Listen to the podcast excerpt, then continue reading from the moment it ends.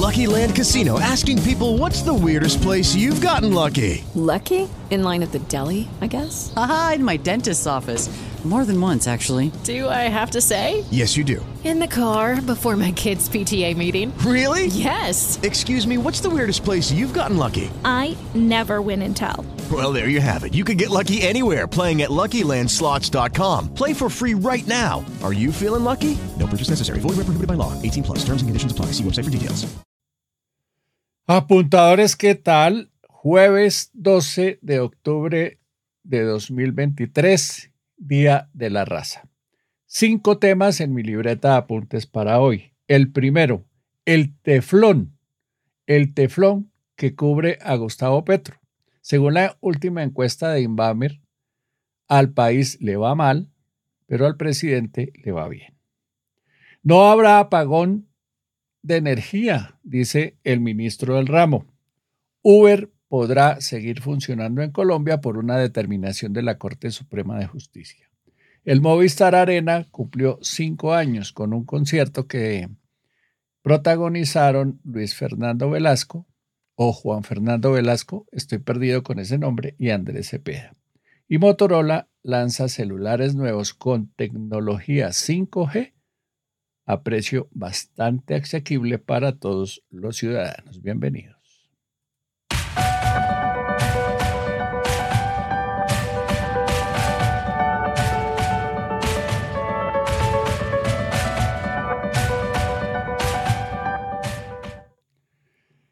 Apuntadores salió la última encuesta de Inbamer y trae un dato interesantísimo. Cuando uno mira los detalles, esa encuesta de Inbamer no es una encuesta política, por lo tanto no requiero publicar la, fibra, la ficha técnica. Es una encuesta que hace tradicionalmente Inbamer sobre percepción ciudadana frente a personas, temas, noticias y que distribuye para que la utilicemos los medios de comunicación de manera libre. La que entregó ayer fue hecho el trabajo de campo, se recogieron los datos entre septiembre 30 y octubre 8, es decir, que alcanza a quedar ahí en los últimos escándalos o las últimas eh, metidas de pata, por decirlo de alguna manera, del presidente Gustavo Petro. Y la novedad es que la imagen del presidente, la aprobación del presidente se mantiene intacta. Apenas eh, pierde un punto de aprobación, que eso en una encuesta con un margen de error del 3-4% no significa gran cosa. Eh, les voy a suministrar algunos datos para que vean cómo es la circunstancia. Le preguntan a la gente que si considera que el país va bien o el país va mal. Y la respuesta de la gente en un 72% es que el país va mal. Y es una cifra que viene creciendo mes tras mes desde que Gustavo Petro accedió a la presidencia de la República. Y a ver, yo la busco por aquí, ¿dónde ¿qué se me hizo? Aquí está. Ya se las comparto para que lo miremos.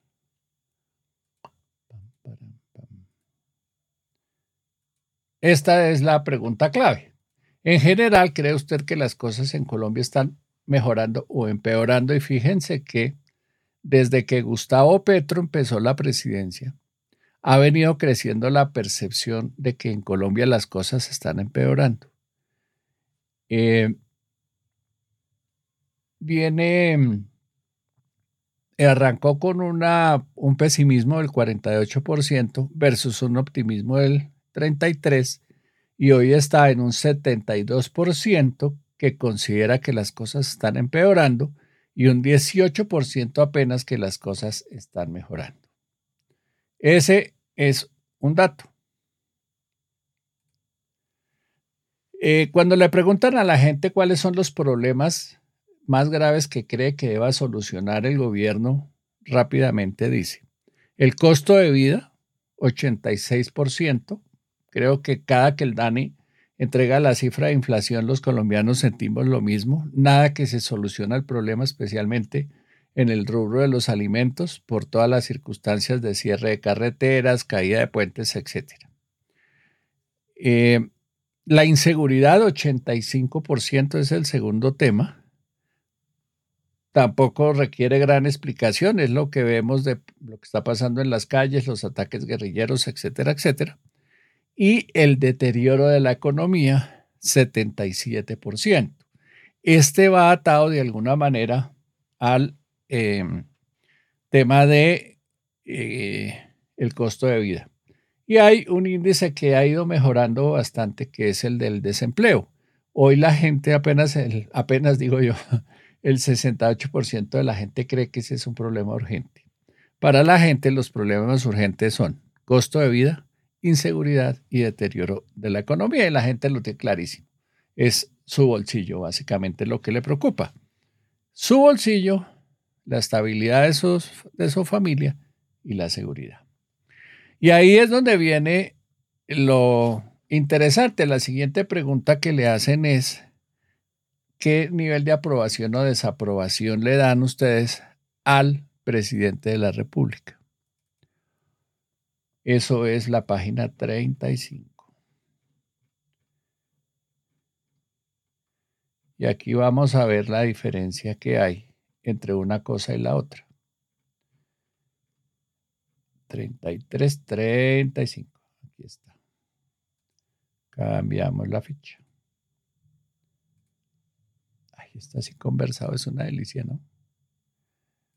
Uy, pero no me deja ver, que lo abrí con la aplicación que no era las pilas. Y ahora sí. Ahora sí, seguramente me lo va a dejar ver. Cierro acá.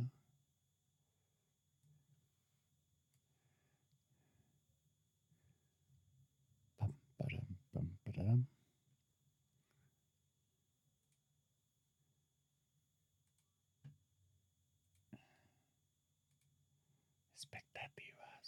tambores. Uy, no, tampoco. ¿Por qué? Ah,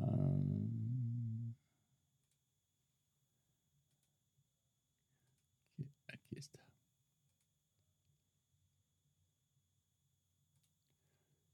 Aquí está la imagen de Gustavo Petro. La pregunta es, en general, ¿usted aprueba o desaprueba la forma como se está desempeñando en su labor como presidente de Colombia?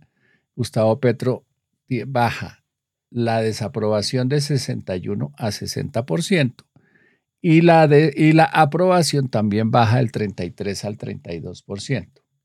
Eso, en líneas generales, significa que el presidente a pesar de todo el bochinche de Israel, la, todas las metidas de pata de los últimos días, la pelea con los medios de comunicación, etcétera, etcétera, ya no le está importando a la gente.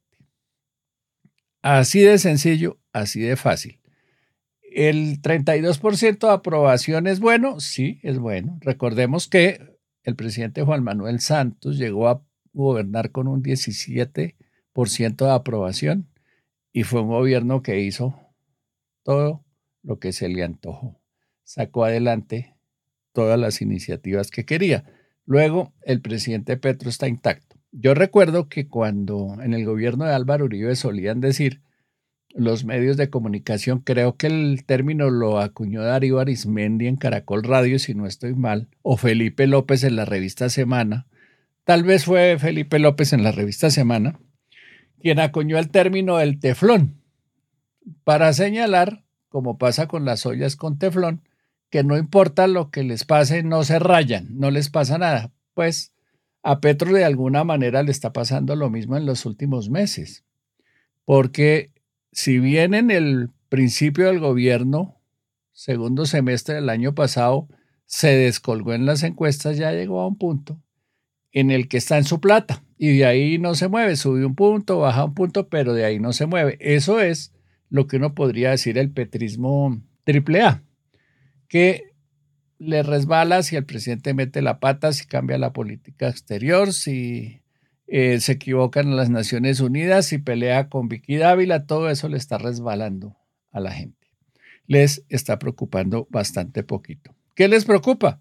El costo de vida, el bolsillo, la inseguridad, por supuesto, salir a la calle sin que lo maten y el deterioro de la economía porque presiente que eso tarde o temprano se va reflejado en su estabilidad como empleado, como empresario, etcétera, etcétera. Pero hasta ahí. Hay otros detalles, la encuesta es larguísima. Le mira a los alcaldes. Todos los alcaldes, con excepción del alcalde de Barranquilla, están en imagen negativa. Todos, absolutamente todos. De hecho, creo que aquí, aquí está. Eh, les muestro cómo están los alcaldes. Barranquilla está en una aprobación del 52%. Claudia López está en una desaprobación del 54%, pero hay que ver que se le está mejorando la imagen. Eh, Daniel Quintero se retiró de la alcaldía con una desaprobación del 63%. Bucaramanga tiene una desaprobación del 70% y Cali es el campeón de campeones con una desaprobación del 77%. No hay encuesta, en esta encuesta no se mira la cosa política en el tema de por quién va a votar y esas cosas. Ahí no pasa nada. Pero mirando otras instituciones hay unos datos interesantes. Las fuerzas militares conservan una aprobación del 61%, pero pierden 5 puntos. Los empresarios se mantienen en un 55% de aprobación y la policía empieza a perder aprobación. Ya está en un negativo del 50, de un poquito más del 50%. Los medios de comunicación es la otra gran preocupación.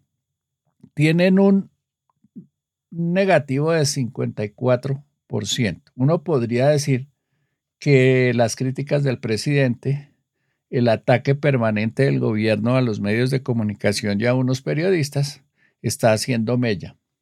Viene con una imagen negativa del 54%, creciendo. Antes estaba dos puntos por debajo, pero cuando uno mira la gráfica completa, eh, van mal la credibilidad de los medios de comunicación. ¿Qué quieren los colombianos? Les preguntan qué les gustaría una, les hablan de unas políticas y le piden aprobación o desaprobación para esas políticas. En resumen, que haya incentivos para la inversión eh, privada, nacional y extranjera en Colombia, el 68%. Que se firmen más tratados de libre comercio, que se les devuelva la tierra a los campesinos esta me parece importantísima. Dice, eh, cuando le preguntan qué desaprueban o, qué, o en qué creen que está mal, dicen que no hay garantías para hacer oposición democrática el 50%, no, no están de acuerdo con la suspensión de la exploración de petróleo y gas al 54%, no están de acuerdo con la legalización del cannabis recreativo el 57%, no están dispuestos a perder las libertades para tratar, para tratar de que mejore la seguridad. No están dispuestos a sacrificar justicia por paz y creen que el proceso de paz va por mal camino. Y aquí es atortolante como ha ido perdiendo credibilidad el proceso de paz o la propuesta de paz total del presidente Gustavo Petro. Esa propuesta de paz empezó con una aprobación, un respaldo del 76%. Ya va en el 57%, se ha perdido 19 puntos en los meses que van. Y creo que tampoco hay que ser un genio para darse cuenta de qué se trata. Y es que, pues, avances no hay. La paz se quedó hasta ahora en el discurso. Hasta ahí la encuesta completa, tiene 110 diapositivas, es larguísima. Creo que lo más importante es eso, lo demás es la rutina de siempre, la Iglesia Católica, el presidente Maduro, el presidente Biden, un poco de cosas ahí que creo que no son relevantes. Si la quieren ver, me dicen y yo se la mando con mucho gusto. Bueno, cambio de tema. Esta mañana habló largo con el Blue el ministro de Minas y Energía. Yo no lo había escuchado. Eh, lo vi un par de veces que nos encontramos para noticias RCN, pero no lo había oído hablando de ministro. Me pareció ponderado debo, debo decir que me pareció ponderado el ministro, muy tranquilo. Se ve que está estudiando los temas y se ve que está trabajando en la solución de los temas, aunque eh, sigue siendo cojo en algunos temas. Pero lo importante que es, que es difícil para que un funcionario de ese nivel lo acepte, pero se comprometió, prometió, vaticinó y dijo que no habrá racionamiento de energía en Colombia. Lo descartó totalmente. Dice que están trabajando para evitar que eso pase. Que están trabajando en varios frentes. El primero, que a las eh, generadoras de energía y a las distribuidoras de energía les paguen lo que les deben para que no tengan que eh, suspenderse en los pagos, es decir, la prestación del servicio. El problema es de 6 billones de pesos, el déficit. Es un déficit causado por esa decisión que tomó el gobierno de Iván Duque de no cobrarle la energía a los estratos 1 y 2, sino durante la pandemia, que se suponía era seis meses, después se volvió de un año, después de año y medio ya iba como en dos años y con la posibilidad de llegar a cinco años, pues eso se fue acumulando la deuda, perdón, de los usuarios con las empresas de energía, los distribuidores de energía y de los distribuidores de energía con las generadoras y hay un problema que cuesta 6 billones de pesos es de lo que están advirtiendo los exministros de Minas y Energía y todas las fuentes confiables de análisis del sector, que si no pagan las cuentas, los generadores pues van a tener que suspender el servicio. Hay quienes creen que eso no va a pasar, que las empresas no son capaces de cortarle la energía a las ciudades ni a los departamentos o a medio país y que tan, que eso terminan aceptando. Dicen eso, pero lo dicen con criterio político y con el ánimo también de no generar ningún ruido, ¿no? Eh, entonces dice que les aprobaron ya, pero no es que les giraron, sino que les dieron la posibilidad de obtener un billón de pesos en créditos de fin de ter para que paguen las deudas y no haya problemas con la liquidez o la caja de las empresas de energía. Eh, dice que también están trabajando en acelerar los proyectos, en facilitar las licencias, en fin, pero la noticia gruesa, el titular es, el gobierno, el ministro de Minas dice que no habrá racionamiento de, racionamiento de energía en Colombia, que están haciendo todo para evitarlo. A la gente hay que creerle. Así que creámosle. Cambio de tema. Un fallo importantísimo de la Corte Suprema de Justicia. Tiene que ver con Uber. Hace unos años, los taxistas demandaron a Uber ante la Superintendencia de Industria y Comercio. Los acusaban de competencia desleal y le pedían a la Superintendencia de Industria y Comercio que sancionara a la empresa y le prohibiera operar en el país. La Superintendencia de Industria y Comercio sacó una decisión que decía que Uber evidentemente estaba haciendo competencia desleal a los taxistas y que debía suspender sus operaciones en Colombia. Como todo en Colombia tiene apelación, esa decisión de la Superintendencia de Industria y Comercio fue apelada por, los, por Uber ante el Tribunal de Bogotá. Y el Tribunal de Bogotá dijo que, evidentemente, no. Dijo dos cosas. Uno, eh, ya es tarde, debieron haberse quejado hace, hace por lo menos dos años. O sea, eh, tengo entendido que la reglamentación, en la regulación de la competencia, los plazos para denunciar son de dos años. Si uno no lo hace ahí, frito. Pues, em, listo. Eh, se dejaron vencer el término. Ese fallo va a la Corte Suprema de Justicia y la Corte Suprema de Justicia le da la razón al Tribunal Superior de Bogotá. Es decir, Uber puede seguir operando en Colombia. ¿Qué dice la Corte? Y ahí está la pepa de la guama. Uno, eh, que Uber, que perdón, que los taxistas dejaron vencer los términos y luego ya Uber puede seguir operando en Colombia. no se mete directamente con si hay o no competencia desleal. Eso no es una competencia de la Corte Suprema de Justicia. Pero le advierte a la Superintendencia de Industria y Comercio que cuando analice los temas de competencia, tiene que mirar el mercado con otros ojos.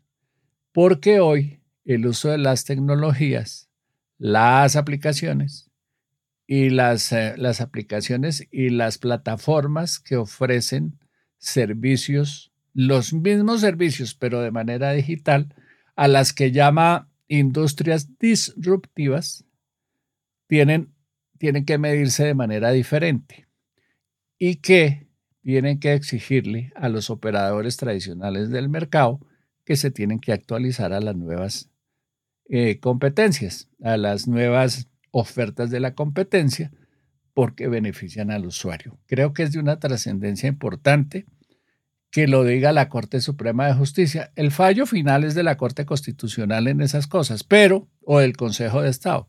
Pero es interesante que la Corte Suprema de Justicia esté diciendo que en la manera como se mide hoy en día la competencia tiene que mirarse de otra manera. Eso creo que para los eh, empresarios que nos ven y nos escuchan es una excelente noticia. Eh, para los que vienen de industrias tradicionales es una alerta de que tienen que pellizcarse y ponerse al día para enfrentar a las nuevas competencias. Y para los que llegan y están trabajando en innovación, en transformación digital, pues tienen el campo abierto para aportar a la economía y hay protección ya por lo menos de la Corte Suprema de Justicia. Eso estuvo muy, muy chévere. Es un fallo súper interesante, puede, puede sonar aburrido. A propósito de la Corte Suprema de Justicia. Ayer comentábamos con alguien la decisión de uno de los magistrados de la Sala Civil de la Corte Suprema de Justicia, creo que es ni más ni menos que el presidente de la sala, de poner una tutela para que el presidente Gustavo Petro cambie la terna para fiscal general de la Nación. Lo que dice el magistrado es que hay una discriminación positiva, eh, porque por proteger a las mujeres están dejando por fuera a los hombres. Eso era cuestión de tiempo que los hombres se empezaran a quejar de que los quieren sacar del, de todo por darle espacio a las mujeres. Eso era, estaba cantado. Eh, y es interesante la discusión. Vamos a ver qué dice el Consejo de Estado, que fue donde pusieron la, la tutela para obligar al presidente. Pero la malicia colombiana es la malicia y creo que vale la pena contar lo que me dijeron uno de los interlocutores, eh, pero después lo apoyaron otros dos.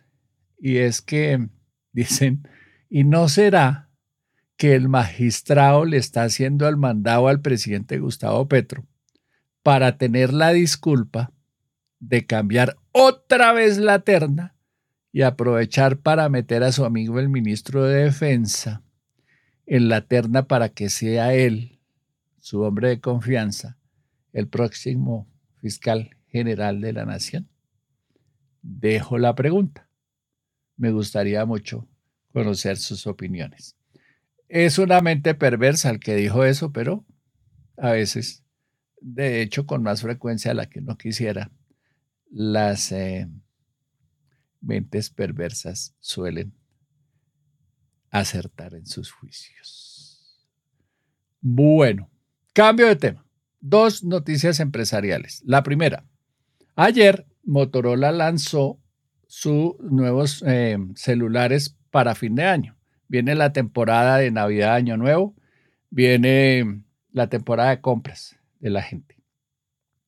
Y viene una decisión que va a tomar el gobierno el 22 de diciembre, que es abrir o entregar el espectro para la tecnología del 5G, que es el Internet de alta velocidad.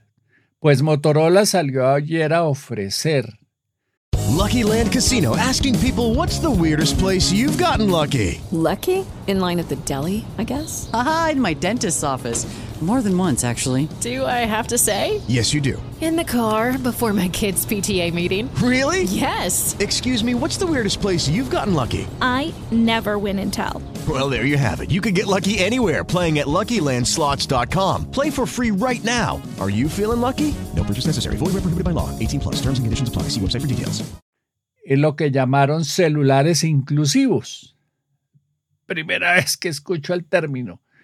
Eh, ¿Qué es un celular inclusivo? Un celular que tiene las mismas prestaciones de un celular de alta gama como el iPhone, pero cuesta, ríanse, 10 veces menos en algunos casos. Hay, hay varias categorías. Pues conversé con Armando Rangel, que es el, direct, el gerente de producto para Colombia de Motorola, él es mexicano, a ver si le entendía qué era esa vaina de eh, los celulares inclusivos. ¿Cómo es el cuento de los celulares con concepto de inclusión?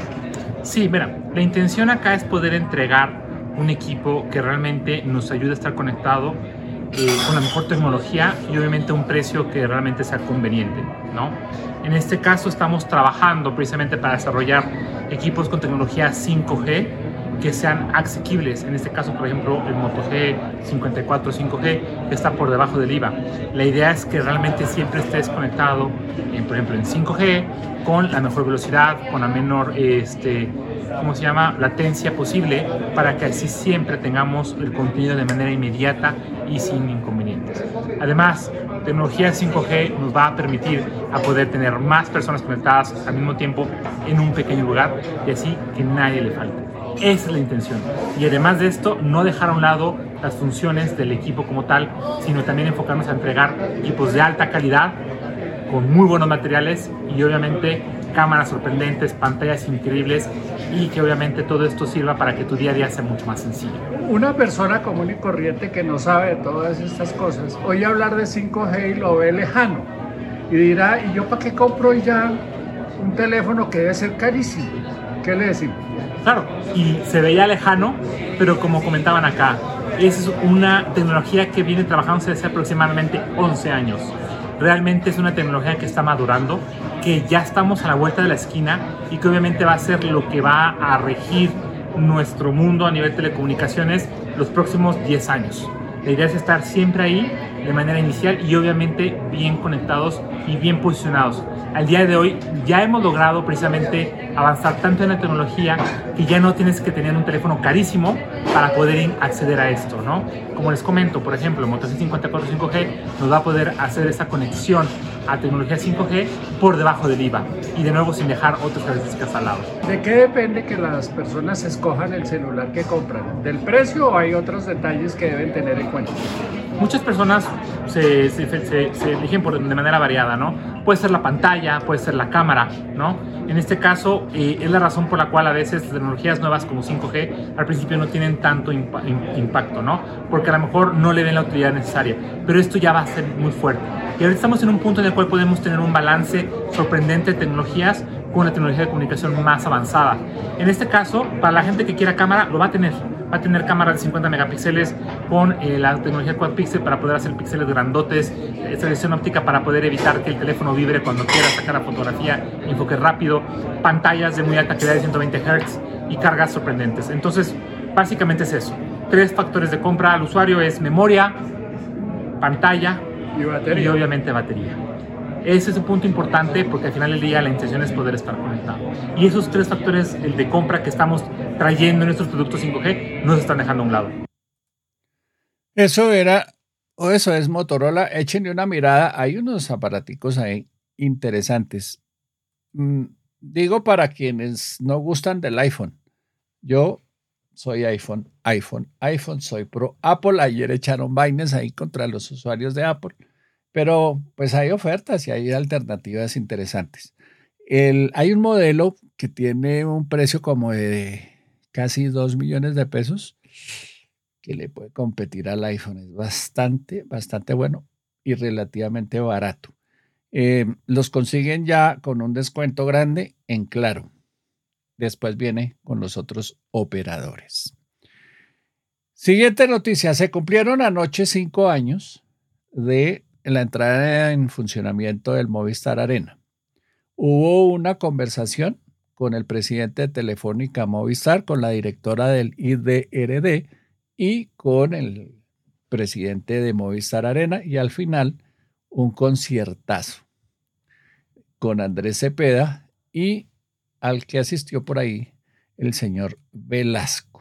Las cifras que mueve el Movistar Arena son impresionantes. Hablaba el presidente del Movistar Arena que lo que le aporta año, una, durante un año a Bogotá, el Movistar Arena está entre los 400 mil y los 500 mil millones de pesos, porque está ocurriendo, lo, lo contaba Fabián Hernández, el presidente de Telefónica, de usuarios de Telefónica de otros países están viniendo a Bogotá por los conciertos. Parece, no sé, que hay la oportunidad de comprar boletas desde Ecuador, desde Perú, desde otras partes. Y Bogotá se está convirtiendo como en un sitio interesante, atractivo. Conversamos además con la directora del Instituto de Recreación y Deporte de Bogotá sobre el megaproyecto de transformación del Estadio El Campín de Bogotá. Dice Blanca y es eh, lo que irradia el Movistar Arena alrededor, que me parece muy importante lo que resaltas. Hemos calculado alrededor de 400, 450 mil millones de pesos se mueven en Bogotá gracias a lo que pasa. Lo que, lo que es el Movistar Arena, lo que ha convertido culturalmente el Movistar Arena para Bogotá. Eso de verdad me llena de orgullo eh, como ciudadano poder estar acá, porque Bogotá es una ciudad que hoy por hoy pues, tiene una relevancia muy alta y nosotros lo vemos por el Big Data eh, que manejamos de lo que pasa alrededor del Movistar Arena. Nosotros simplemente en redes sociales, muchos usuarios de, de, Movistar en otros países nos preguntan por redes sociales si son usuarios de, de Movistar en Ecuador pueden participar en las boletas de Colombia.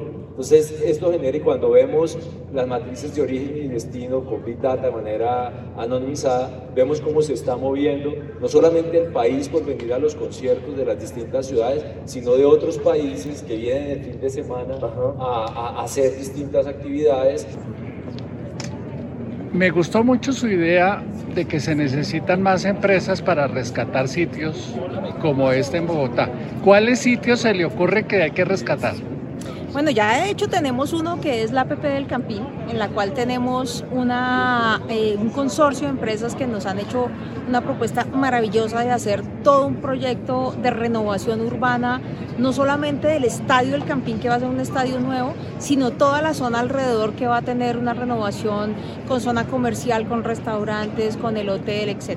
Yo creo que ese es otro ejemplo. De hecho, Bogotá vuelve a ser pionera porque este fue el primer la primera APP de Alianza Público-Privada con, con, eventos, con sitios culturales, recreativos y deportivos.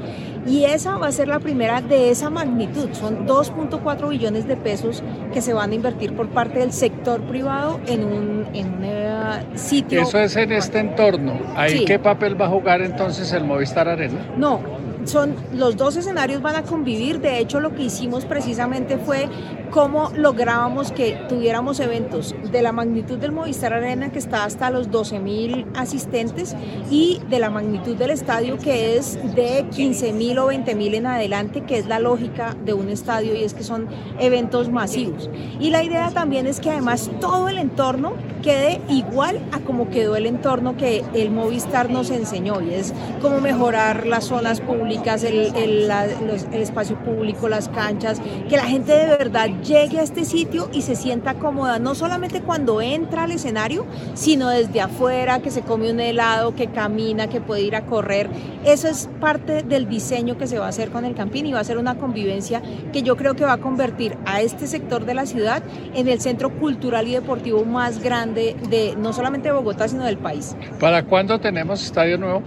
En cinco años se termina todo el, todo el proyecto junto con el estadio, la sede de la Filarmónica, las zonas de urbanismo y la zona comercial.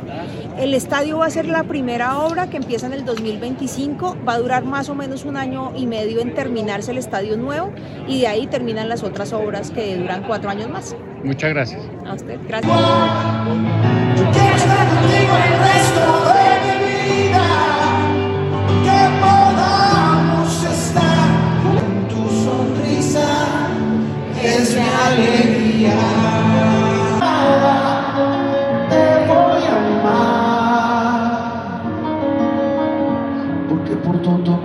Esperando una llamada. Y sin tu amor yo no soy nada. Sé que intenté mi Hasta ahí la música porque me caen con el tema de los derechos de autor. Bueno, me están hablando aquí de varios temas. Empecemos por la pregunta que me hace Carlo, que dice, Ricardo, ¿sabe algo de la comunidad en Veracatío que se pretende asentar en el Parque Nacional? Durante las últimas 48 horas se ha logrado llegar a un acuerdo para conseguir otro lugar. Bueno, yo pensé que al distrito no le iba a volver a pasar eso. Y es que se le apoderen del Parque Nacional, que es la gran reserva natural de Bogotá pero pasa, se relajan y vuelven y pasan las mismas cosas. Recordemos que hace un tiempo una comunidad se tomó todo el parque, la parte más urbana del parque, y se quedaron ahí meses, meses enteros. Y tenían toda una vigilancia rarísima alrededor, no se podía grabar, no se podían tomar fotografías, no se podían hacer entrevistas había que pagar por las entrevistas. Yo alguna vez que pasé por ahí intenté, venga, cuéntenme el problema y me decían que tenía que pagar.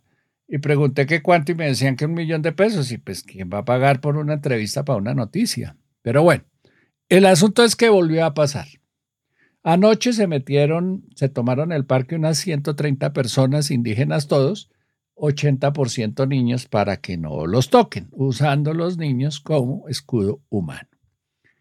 Eh, y van a tomarse el parque. Ya 130 van llegando más, van llegando más poco a poco y cuidado los tocan porque se violan los derechos humanos y patatín y patatán.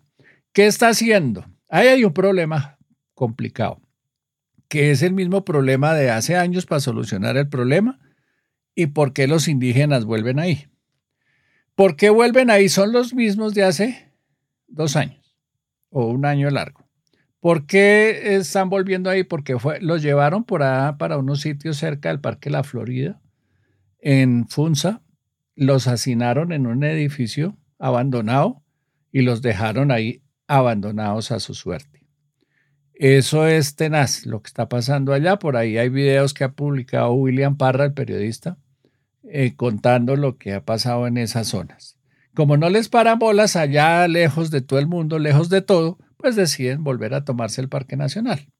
¿En dónde está el problema? Eh, son varios problemas. Uno, Bogotá, la administración de Bogotá dice, eh, ese no es mi problema. El problema de las comunidades indígenas en Veracatío es del gobierno nacional, particularmente del Ministerio del Interior y su División de Asuntos Indígenas lo que les esté pasando, que ellos dicen los indígenas que los están matando, que están abandonados a su suerte, que se mueren de hambre, que la salud, que una cosa que la otra, ese problema, dice Bogotá, dice el distrito, la alcaldía lo tiene que solucionar el gobierno nacional porque Bogotá no puede invertir en, en esas comunidades que no son bogotanas. Ha dado el soporte en salud, en nutrición, en alojamiento y algo de sanidad en los sitios de concentración, pero en la práctica, pues sí, no es un problema de, de Bogotá. ¿Qué está haciendo el Ministerio del Interior? Mandaron unos delegados a negociar con los indígenas. Otra vez la misma historia. Se repite la historia. Y dice el distrito que están tratando de ayudar y apoyar en lo que sea posible y esté a su alcance. Pero sospecho que vamos a repetir la historia. Y si dejan que esos indígenas pongan cambuches, tiendan carpas y pongan cerca y patatín patatán, vamos a tener, vamos a perder otra vez el Parque Nacional y vaya uno a saber por cuánto tiempo. Ahí van, eh, Carlos, están negociando. Voy a arrancar de atrás para adelante, es decir, de lo más nuevo a lo más antiguo. Eh, JR dice, a esa gente la tienen que poner a trabajar, que paguen impuestos. Eso va para largo, dice Rafael Cárdenas. Sí, seguramente. Eh, Colombia es mucho más que Petro, vamos a salir de este bache, no se preocupe. Están allá conversando entre ellos.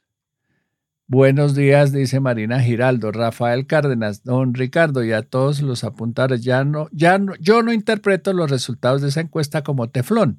Creo que se acerca más bien a su piso. No subestime la masa de fieles creyentes petristas. Una pregunta. ¿Cree usted que con el triunfo de, la derecha en las regionales, Medellín especialmente, Petro encuentre contrincante contra quien enfrascarse para subir su imagen. Eh, el problema es que no tiene con quién pelear.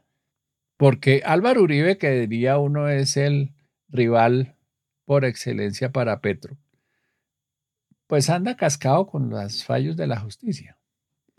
Anda muy prudente y tiene toda la razón. Tiene que ser prudente, tiene que cuidarse. Entonces, eh, está en, las, en esta encuesta tiene una imagen negativa del 55% Álvaro Uribe. Entonces, no es como la persona. Vargas Lleras, además de la columna en el tiempo y de una que otra aparición por ahí en las, en las calles de Bogotá para la alcaldía, la campaña de la alcaldía, no hace gran cosa. Y la verdad, la verdad verdadera, es que uno no ve, Rafa, un candidato fuerte capaz de enfrentar a Petro. No todavía. La señora Cabal va y viene, sube y baja, a veces tiene momentos de mucho estrellato, después desaparece. Paloma Valencia es la más estable, pero también es la más tranquila y todavía como que no decide si lo va a enfrentar o no en la presidencia. Ahora, está, estamos en medio de unas elecciones regionales en la mitad, entonces habrá que ver si después apareció un gallo tapado.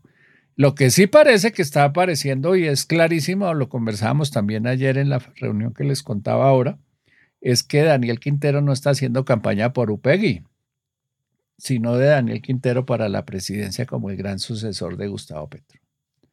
Y a eso sí, habrá que pararle bolas porque cogieron delantera.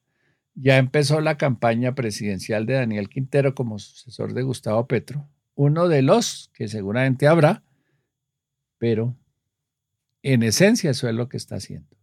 Por ahí veo en el mismo plan a Nancy Patricia Gutiérrez, eh, que está aspirando a la gobernación de Cundinamarca, sentando puntadas interesantes sobre mm, cosas nacionales. Por ejemplo, a esta hora debe estar presentando su política, de, su propuesta de seguridad para el departamento de Cundinamarca. Y va dentro de la propuesta un concepto que me parece más de alcance nacional. Lo llama la seguridad total, que si uno tiene un olfato político entendería que a lo que le está apuntando es a enfrentar a la paz total de Petro. Es una propuesta interesante de seguridad, por ahí vi el borrador, hay que pararle bolas. Pero un candidato fuerte, fuerte no lo veo. En el Centro Democrático no hay un líder fuerte, pareciera que están allá agarrados entre ellos. Cambio radical no lo veo, hace falta, pero bueno, esperemos a que pasen las elecciones locales y revisamos el tema. Elsa Ballesteros dice, estos medios, gas, estos medios, adiós. Rafael Cárdenas, las fuerzas militares caen por el ruido. Carlos, saludos Ricardo. Eh, también bajó la ejecución presupuestal el 42% y atravesando elecciones regionales. Si hoy le están criticando mucho eso al presidente, la baja ejecución presupuestal, y rarísimo, porque yo pensé que la iban a, hacer intensiva con tema de elecciones, pero pues no sé, no pareciera que alcanzaran, o de verdad no tienen plata, aunque por ahí les dicen expertos como Aurelio, que no entienden qué está haciendo el gobierno con la plata. ¿Qué más veo? El Centro Democrático deja en libertad a sus militantes para que apoyen al candidato de su preferencia para la alcaldía de Cali. El Centro Democrático no estaba con Alejandro Eder. Yo pensé que era de ese combo. ya el magistrado, dice Rafael Cárdenas. Leguleyal al magistrado debería darle vergüenza. Igual eso no va a prosperar porque ya toda la sala en pleno lo derrotó. Yo pensaría que el mandado es más bien para perpetuar la actual fiscalía. No olvidemos que si la Corte no elige pronto, vamos, varios magistrados salen, por lo cual demoraría la elección. No, yo creo que en eso la Corte Suprema de Justicia esta vez tiene quórum suficiente. No creo que vayan a mamar gallo con eso. Creo. Janet Pimienta. Petro quiere un fiscal de bolsillo, de él que, de él que pueda comprar con el dinero sucio para que la libertad de sus amigos que están en la cárcel. Rafael, el, eso me parece irrespetuoso, no lo voy a leer, Rafael, lo, el comentario sobre el invitado de, Motorola. Y ya le contesté a Carlos lo de los emberacatíos. ¿Habrá país dentro de cinco años? Claro que sí, claro que sí, póngale fe. Mejor o peor o distinto, pero habrá país, eso sí, no hay la menor duda. Eh, toca salir bien, bueno, ya se volvió una discusión ahí. Muy complicada la situación con las comunidades indígenas, porque el gobierno debe solucionar en conseguir, imagínense. Además a eso súmele que ahora el presidente no deja tocar a los indígenas. Entonces va a ser un tema grueso. Eh, me pregunta Carlos, dice Ricardo, ¿no será que los indígenas se sacrifican manipulados por el gobierno para mantener indígenas en Bogotá para cualquier marcha o manifestación? Teoría de la conspiración. Dejémoslo ahí el comentario. JEP cita audiencia única a Hugo Aguilar para que detalle sus nexos con las AUC. Hugo Aguilar es exgobernador de Santander, famosísimo por haber sido el hombre que en el techo dio de baja a Pablo Escobar. Listo, no es más por hoy. Acuérdense, a las tres y media ponerse la amarilla, juega la selección Colombia. Ojalá, ojalá, el rival no es fácil, la temperatura va a ser una 40 grados por ahí, con una humedad del 80%. Qué desastre. Yo no sé a quién se le ocurre que Barranquilla es un sitio para jugar fútbol, pero bueno. Además, cómo se dejan cambiar el horario de las 8 de la noche a las 3 y media de la tarde. En fin. Pero, bueno, como si Ah, es como si los jugadores de Colombia todos fueran de Barranquilla y jugaran en Barranquilla. Todos viven en Europa, esos están acostumbrados a otra vida. Pero bueno, en fin, a las tres y media hay que ponerse la camiseta y creo que de ahí en adelante, fútbol, fútbol, fútbol. Así que después de las tres y media, no me escriban, no me llamen, que estoy en modo eliminatorias al Mundial. Hoy es 12 de octubre, festejamos el descubrimiento de América. Me encontré en WhatsApp una, un párrafo de algo que escribió Eduardo Galeano, que se llama en un libro de los hijos de los días, un párrafito interesante. Dice así, el descubrimiento. En 1492, los nativos descubrieron que eran indios. Descubrieron que vivían en América descubrieron que estaban desnudos. Descubrieron que existía el pecado. Descubrieron que debían obediencia a un rey y a una reina de otro mundo y a un Dios de otro cielo. Y que ese Dios había inventado la culpa y el vestido y había mandado que fuera quemado vivo quien adorara al sol y a la luna y a la tierra y a la lluvia que la moja. Divino. Grande, Galeano. Espectacular. ¿Listo? Ahora sí, chao. Nos vemos mañana a las 9. Eh, bueno, los candidatos que me están preguntando, el sábado va a ser el día del canal abierto. Me falta confirmar la hora. Chao, no más. Ahora sí, se me alargó esto. Chao, chao. Me voy. Bye.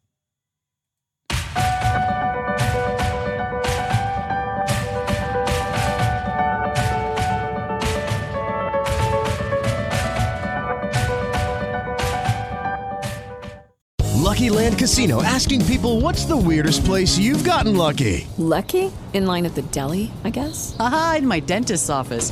More than once, actually. Do I have to say? Yes, you do. In the car before my kids' PTA meeting. Really? Yes. Excuse me, what's the weirdest place you've gotten lucky? I never win and tell. Well, there you have it. You can get lucky anywhere playing at LuckyLandSlots.com. Play for free right now. Are you feeling lucky? No purchase necessary. Void where prohibited by law. 18 plus. Terms and conditions apply. See website for details.